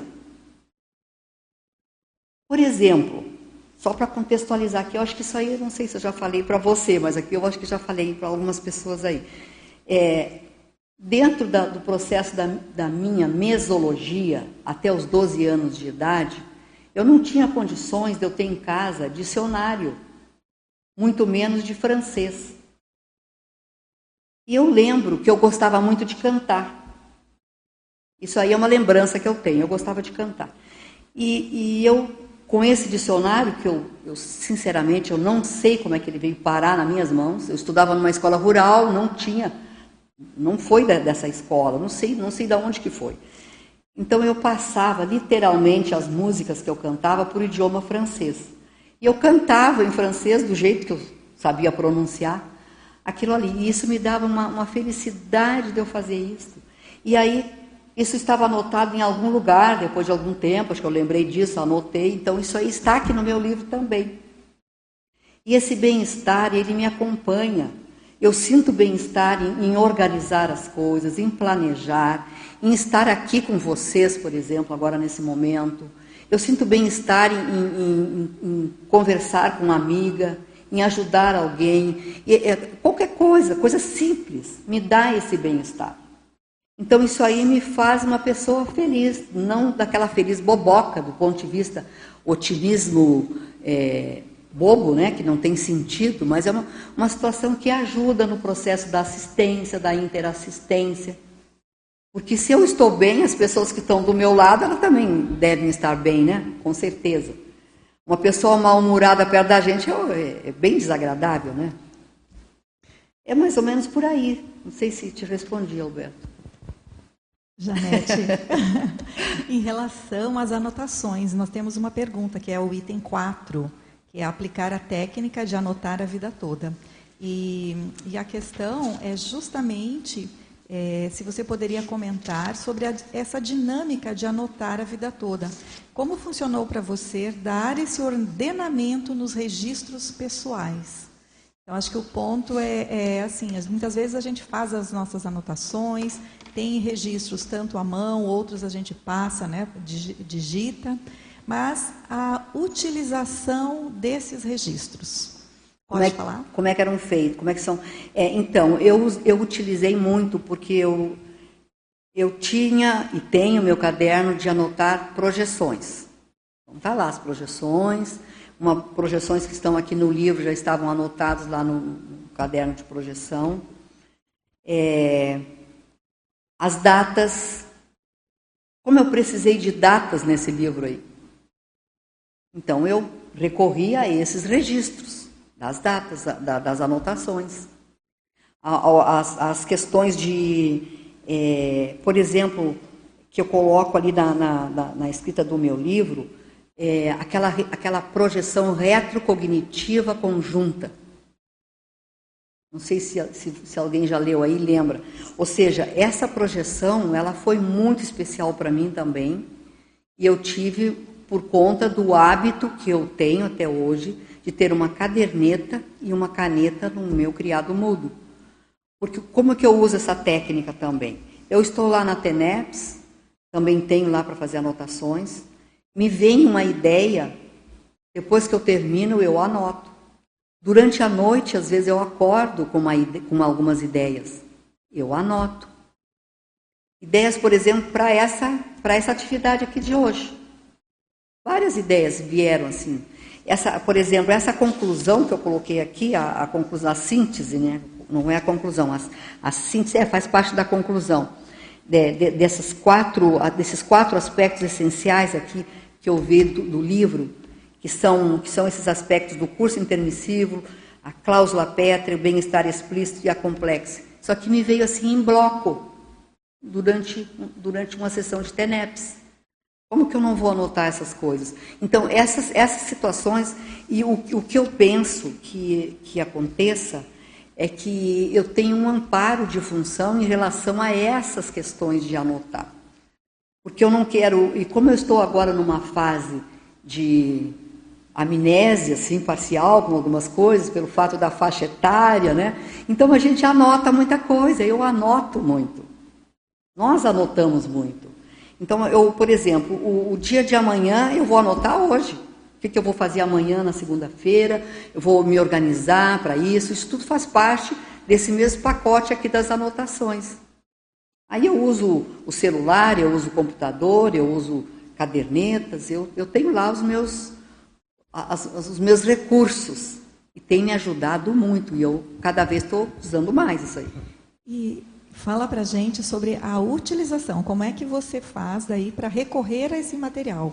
Porque, pelo que eu entendi, é bem específico. Então, você tem lá os registros da TENEPS em um mesmo local, os registros de projeção em outro, e na hora que você vai. Quando é, eu estava escrevendo, Luimar, eu estava escrevendo os capítulos sobre, por exemplo, é, voluntariado. Aí eu tenho lá minhas pastas que eu, que eu eu, eu, tenho anotado lá quando é que eu comecei a, a voluntariar em tal IC, depois por que, que eu saí, é, onde que eu fui, porque eu, eu guardo documentos e, e, e, e, registros que me são importantes. E aí, então, nesse livro, muitas dessas anotações estão aqui nesse livro. Inclusive, eu peguei, eu tinha anotações que eles estavam em clipes enferrujados já, porque eu sabia que eu tinha, mas, mas eu não passei isso para um arquivo no computador. Eu vou ver onde é que eu tenho que eu falo sobre é, quando eu morava na minha casa, lá com meus pais, na época em que eu morava com os meus irmãos. Eu, eu sei que eu tenho isso anotado em algum lugar. Aí eu ia procurar isso aí e achava, e era o que eu expunha aqui. Então é dessa forma a utilização que eu tenho feito. E é interessante porque as pessoas que me conhecem, elas fazem isso. Janete, você lembra daquela é, daquela data, quando é que eu viajei, quando é que eu voltei. Quando... Então eu tinha as anotações para fazer, para dar essa informação.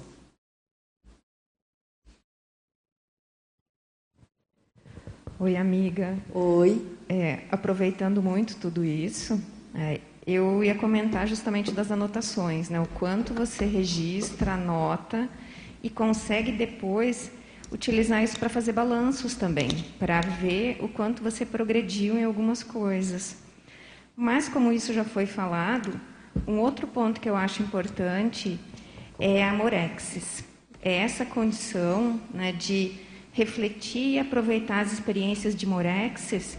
E às vezes assim a pessoa não tem exatamente é, ou não sabe exatamente se foi uma morexis ou não, mas ela considera como uma passagem importante de um momento para outro, que é o processo também que ajuda na recim. Então, eu queria que você falasse sobre a morexis e sobre essa capacidade de identificar pontos de virada e aproveitar os momentos novos e as oportunidades novas que aparecem. É, eu, em relação a Morexis, eu tenho assim um histórico. Eu, para mim, ele é bem relevante. E, e eu tenho um pouco assim um, um sentimento não de culpa, mas assim de que eu perdi uma oportunidade de agradecer a um irmão meu que me salvou da primeira Morex que eu tive, que eu tinha uns quatro anos de idade, era da dessa leva mais antiga, os três irmãos da, da primeira leva, né, os mais os mais velhos. E ele, eu caí num açude e ele me pegou pelos cabelos, assim ele me contava, e me, me jogou num, num, tanque cheio d'água lá, porque eu vim toda cheia de. Ele me salvou, né, salvou minha vida. Mas quando eu fui entender mais sobre a Morex, sobre a, assim, a, a, o quão relevante que é esse processo de Morex, aí eu penso assim, puxa, meu irmão dessomou e eu não, não consegui fazer os devidos agradecimentos para ele, as, as retribuições em relação a essa questão, né? Então, eu tive essa Morex com água e tive uma outra Morex também antes de eu sair da casa dos meus pais, que ainda era antes dos 12 anos, que também foi com água e foi com afogamento. Mas esse eu já estou conseguindo retribuir, porque o meu irmão, que esse é o irmão mais moço, que ele ainda está por aí, inclusive a gente tem uma amizade muito profunda, nós dois, por causa disso. Agora, eu, eu cada vez eu me conscientizo mais que essa questão de morexes, ela é muito clara, é, são as, a, os, as pecinhas do quebra-cabeça que a gente vai fechando e vai percebendo que, que, que tem que ser é, um processo muito relevante e aproveitado. Então, muitas, muitas situações de, de eu correr mais com algumas coisas na minha vida, de eu me expor mais, de eu, de eu, de eu estar, assim, às vezes até atropelando, mas não no sentido de atropelar alguém, mas eu mesma fazendo, até demais, às vezes, é, é devido a essa questão da amorexis. Porque senão eu não estaria mais aqui, eu não estaria feito tudo isto. E assim, outras situações também, depois que eu tive câncer, essas coisas, processo de saúde, mas isso aí tudo assim também vem contribuir para essa pensenidade, levar mais a sério essa questão de fazer enquanto dá tempo. Faça enquanto dá tempo. E eu estou nessa fase, sabe, Silvia, de, de pensar assim, não, eu tenho que deixar isso aqui organizado, isso aqui, porque tudo numa boa, assim, numa questão boa, assim. A Socorro tem um verbete que ela já escreveu sobre essa, essas precauções aí, né, né Socorro? É, como é que é o nome do teu verbete kit, mesmo? Kit de soma. Kit de soma. Então vale a pena ver também, né, que tem relação com essa questão aí de Morex. E dentro dessa linha que você está falando, é, um traço seu que ressalta é a desdramatização, que você falou já do abertismo, da questão do comprometimento, de aproveitar as oportunidades, mesmo é, nas condições mais adversas, com medo, com insegurança, vai. Então, é, isso transparece né, nesse bem-estar explícito, nessa condição de consciência sempre aprendente, mas você identifica algum traço pessoal que permite que você encare essas situações com essa leveza? Porque você tem uma leveza né, que não faz hoje jus ao perfeccionismo que antes você se referiu. Né, que parece que isso já não faz mais parte de você. E que você consegue desdramatizar, pôr um, uma, é, uma condição muito positiva nas situações, por mais adversas que sejam. Né. Você identificou já algum traço mais central nesse ponto? Você quer compartilhar também alguma postura com a gente? É, eu, eu, eu coloco lado a lado esta situação dessa, dessa desdramatização e dessa leveza a questão do amparo. Mas é claro que o amparo ele vem por conta de uma outra postura, de um outro traço, de um, e eu penso que seja o traço da disponibilidade. Eu penso que seja, sabe, Silvia? Porque assim, eu, eu, eu penso muito nas pessoas, eu gosto muito de pessoas. E eu quero, eu tenho sempre essa, essa, essa ideia principal assim, ah, a pessoa está precisando disso, deixa eu ajudar, deixa eu, assim, aquilo já vem de uma forma assim natural, faz parte do meu temperamento isso aí. Eu penso que possa ser isso. Porque realmente eu aprendi a desdramatizar, mas eu, eu, e eu senti isso aí sempre em situações seríssimas, e eu assim ficando muito consciente disso, muito lúcida, e que eu tinha certeza absoluta que era o amparo que estava ali contribuindo para esse cenário. Janete, é, me lembrei de uma colocação sua numa live recentemente. É, veja se teria correlação com essa condição. É, você comentou a respeito de cursos de conscienciometria e que, que isso que você realizou nos últimos anos é, teria, de algum modo, impactado na qualificação da sua autoimagem, de autoconceito. Você acha que isso pode? Porque o amparo é uma questão que é extraconsciencial, como é. você disse, é. reflexo da intraconsciencialidade. Mas me ocorreu que alguma chavezinha para sair desse perfeccionismo você virou. Você poderia. Tem sentido? Tem sentido sim, Luimari. Muito obrigada pela sua é, é, contribuição assim em relação a essa, a essa questão. Tem sentido real e foi, e foi neste período em que eu fiz mais a conscienciometria, que eu, que eu quis ser com cinco baia. É, eu, eu pensava assim, eu tenho que ser sorteada, eu tenho que ser sorteada, eu quero ser com cinco baia. E essa situação toda me ajudou muito. A Flávia Guzzi me ajudou muito nessa, na, na época em que eu fiz é, é, a conscienciometria, e depois também com os ECPs, que é, é, é ali na, é a base do trabalho com, com o ECP1, também a conscienciometria, mas era exatamente isso, de tirar essa, essa bobagem de eu, eu, eu, eu se eu, se eu, vou falar no microfone, eu posso bater. Eu, a primeira vez que eu fiz um curso de, de, falar no microfone, eu batia com os dentes, assim, eu não sabia conversar. Então, assim, eu aprendi a falar no microfone. Eu fiz curso para aprender a falar em microfone. Isso aí eu nem conhecia a conscienciologia ainda. E aí, fazendo a conscienciometria, as pessoas me disseram, mas você, você é falante, você é comunicativa, você sabe se expor. Porque eu achava que eu não sabia, que as pessoas não me entendiam, que eu não tinha uma inteligência suficiente para. Agora, você vê bem que o que é que o perfeccionismo faz com as pessoas.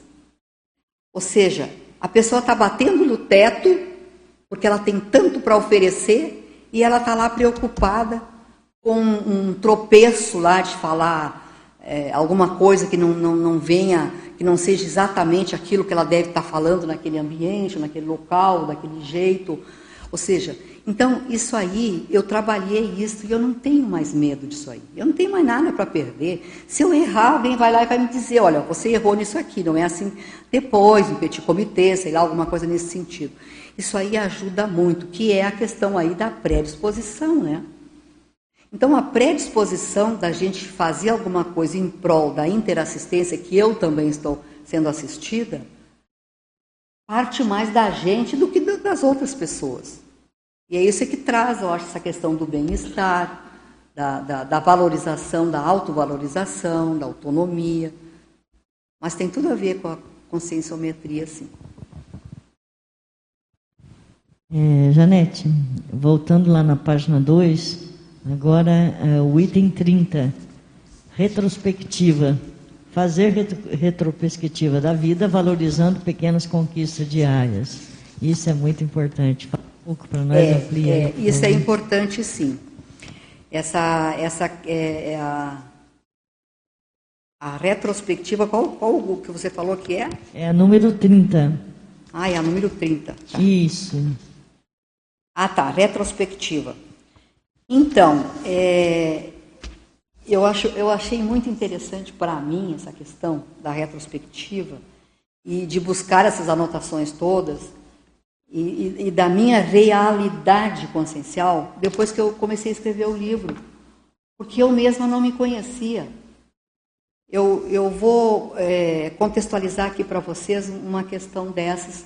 Quando eu estava defendendo o verbete é, bem-estar explícito, eu, eu na, na, na, tecnologia eu citei algumas técnicas e dentre elas eu citei a técnica das 50 vezes mais.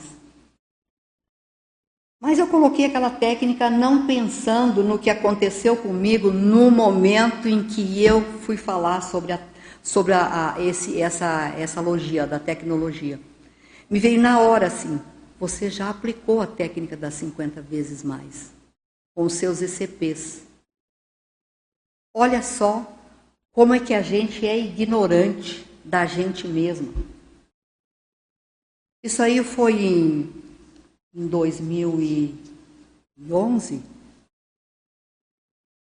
2011, não, 2000, acho que foi 2011 que eu defendi esse verbete. Não, foi, foi, foi depois, foi depois. Foi depois que eu voltei do, do, do de Saquarema, eu voltei em 2014, mas seja lá quando for, quando foi, não faz mal. É assim, como que pode eu, uma professora de ECP1, sabendo, vivenciando, sendo assim como eu sou, não se conhecer ao ponto de, de não cair a ficha de que já teve uma, uma, uma, uma aplicação da técnica das 50 vezes mais nesse padrão de, de, da ECP1?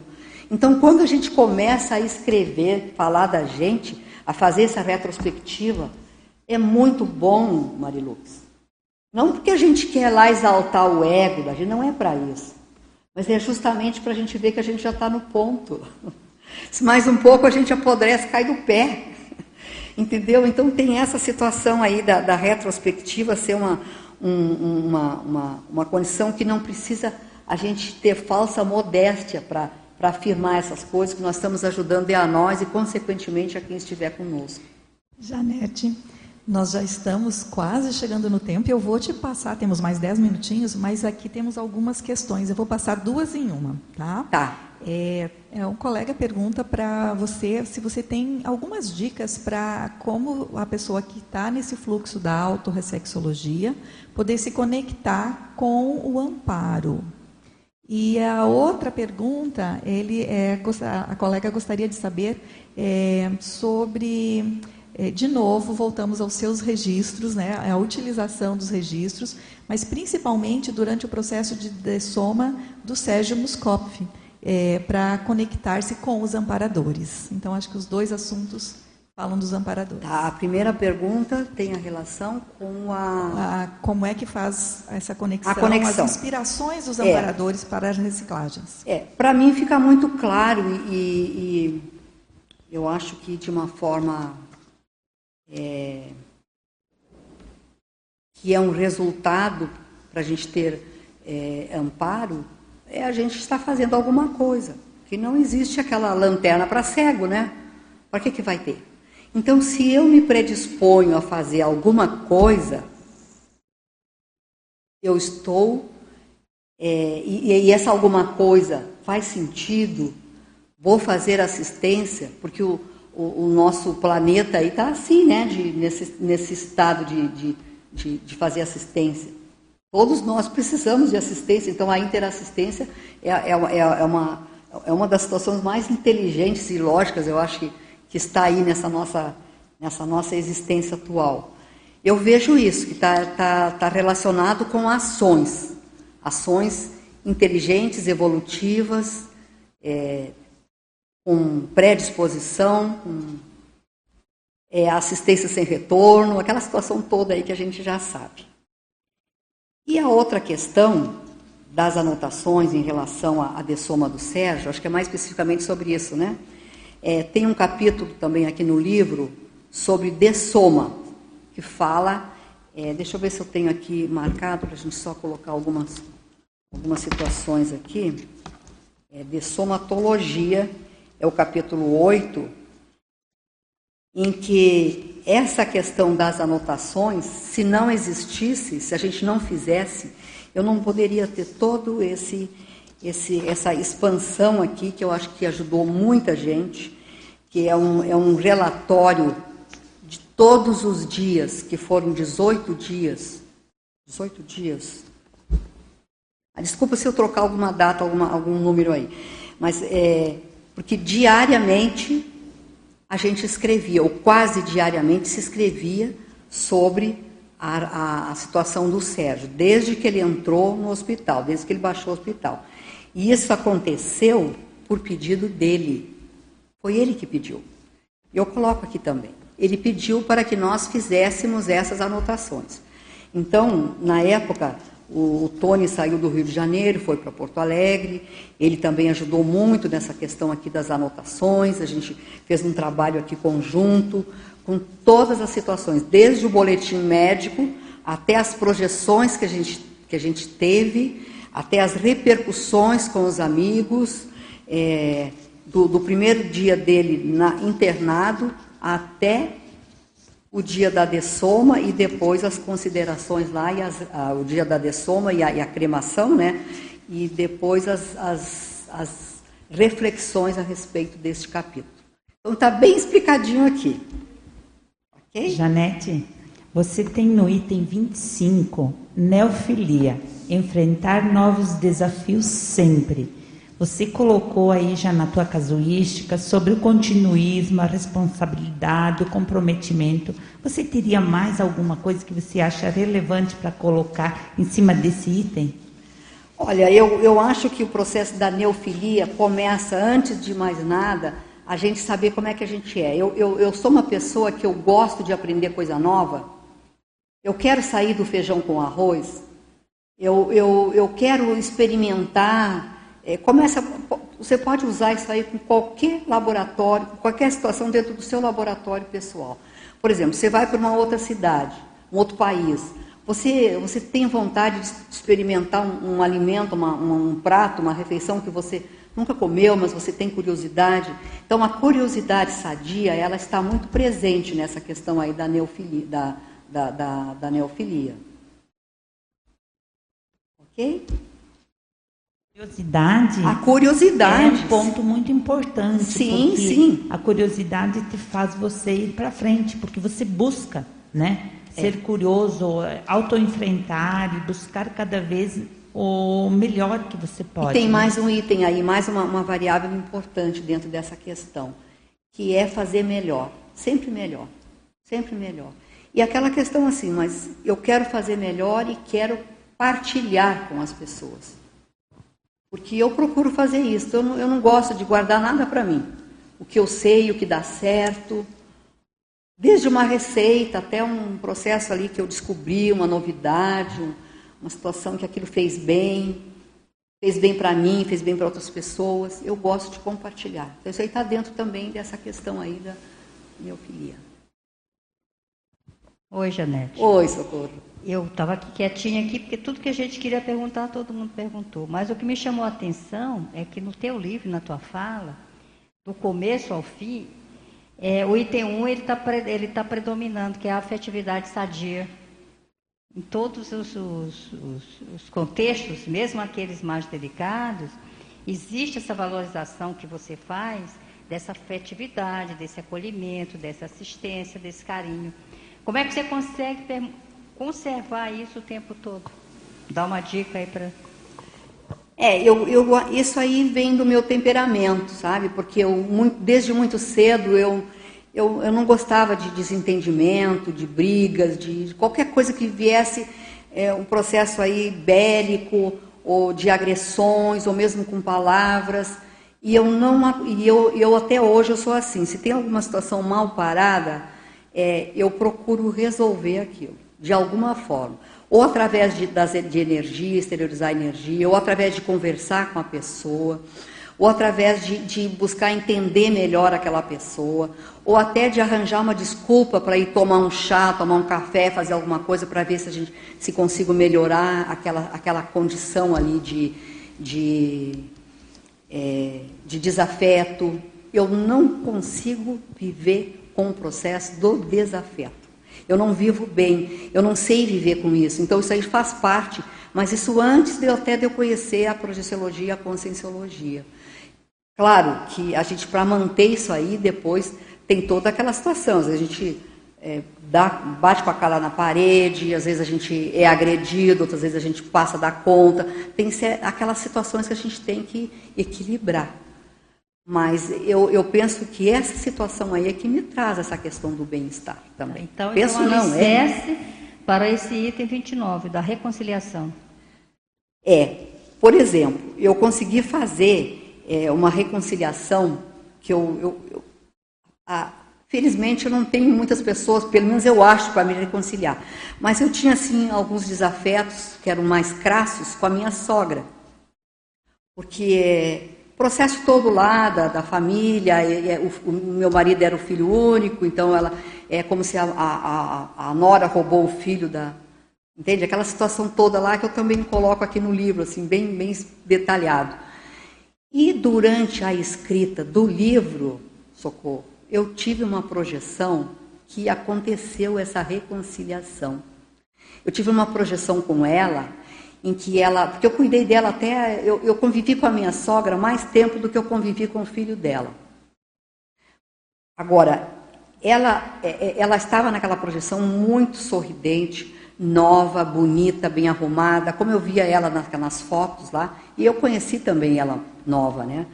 E ela estava muito sorridente para mim, muito minha amiga, e eu também sentia assim aquela aquela relação interconsciencial que abria, assim, entende? Então isso aí foi para mim foi uma situação muito gratificante. Ok, Janete. Estamos no final. Estamos, mas tem uma última pergunta provocativa para você, e aí você passa as considerações finais. Você tem em mente desenvolver alguma outra GESCOM na especialidade da semperaprendenciologia? Um dicionário, um tratado, quem sabe? É, o pessoal já me perguntou lá no lançamento do livro, no dia 2 de julho, é, se eu já tinha algum tema, alguma. Eu, eu, a escrita do livro ele abre essas possibilidades. Dicionário eu não pensei não, nem tratado, mas assim ideias para escrever outros livros eu já tive. Só que assim eu não vou abrir aqui, né, o, qual o tema, o que é, porque eu ainda estou amadurecendo muito isso. Mas eu espero que eu consiga fazer aí, quem sabe, a gente consegue ir para os quintos, como o professor Valdo falava para mim, você vai para os quintos, vai escrever o primeiro, o segundo, o terceiro, o quarto e o quinto livro. então ele brincava com a gente com essa, essa situação aí. E eu quero agradecer muito de novo a presença de vocês todos, tanto presencial quanto online. Minhas amigas aqui, amigos que estiveram aqui hoje, que fazia tanto tempo que eu não via é, estou muito grata com essa, com essa oportunidade. Espero mesmo que vocês leiam o meu livro e que tirem proveito e que a gente volte a conversar novamente sobre esse mesmo assunto. Quem sabe? Então... Aí, obrigada também a toda a equipe, a toda a equipe da, da Tertúlia Matinal, que foi assim super tratada muito bem, muito é, é, é, delicioso. A gente está assim, no, às vezes nos holofotes, né? Por, por conta de ter equipes assim tão especializadas, tão muito bom, muito bom, Luimara. Obrigada aí por tudo. Imagina, a gente é que agradece é, você poder estar com esse despojamento e esse exemplarismo todo aqui nessa tertúlia matinal. É, nós tivemos hoje 97 acessos simultâneos, um total de 342 acessos e 20 presenciais. Muito obrigada e até a próxima.